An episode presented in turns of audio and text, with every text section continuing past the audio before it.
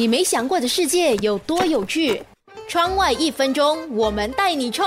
你有听过联觉症吗？它是一种视觉、听觉、味觉等感官发生交替混合的罕见疾病，在人群中有百分之一点六到百分之二点五的并发率。也有人推测，每两千人大概就会有一人有过联觉的感觉，但是会随着长大而消失。平均每两万五千人才会有一个人拥有稳定的联觉能力。当中最常见的就是字色的联觉，在阅读字母的时候，大脑中的颜色识别相关的部分就会被激活起来，会看到不同的颜色。据说这是最为普遍，也是被研究最多的联觉，每一百人中就有四人拥有这个能力。音色联觉是听到音符或音调的时候，眼前会浮现不同的颜色。词汇联觉是听到或念到词语或名字的时候，嘴里会涌出强烈而独特的味道。所以，当你的感官发生交替混合的感觉时，或许你就是拥有联觉的能力。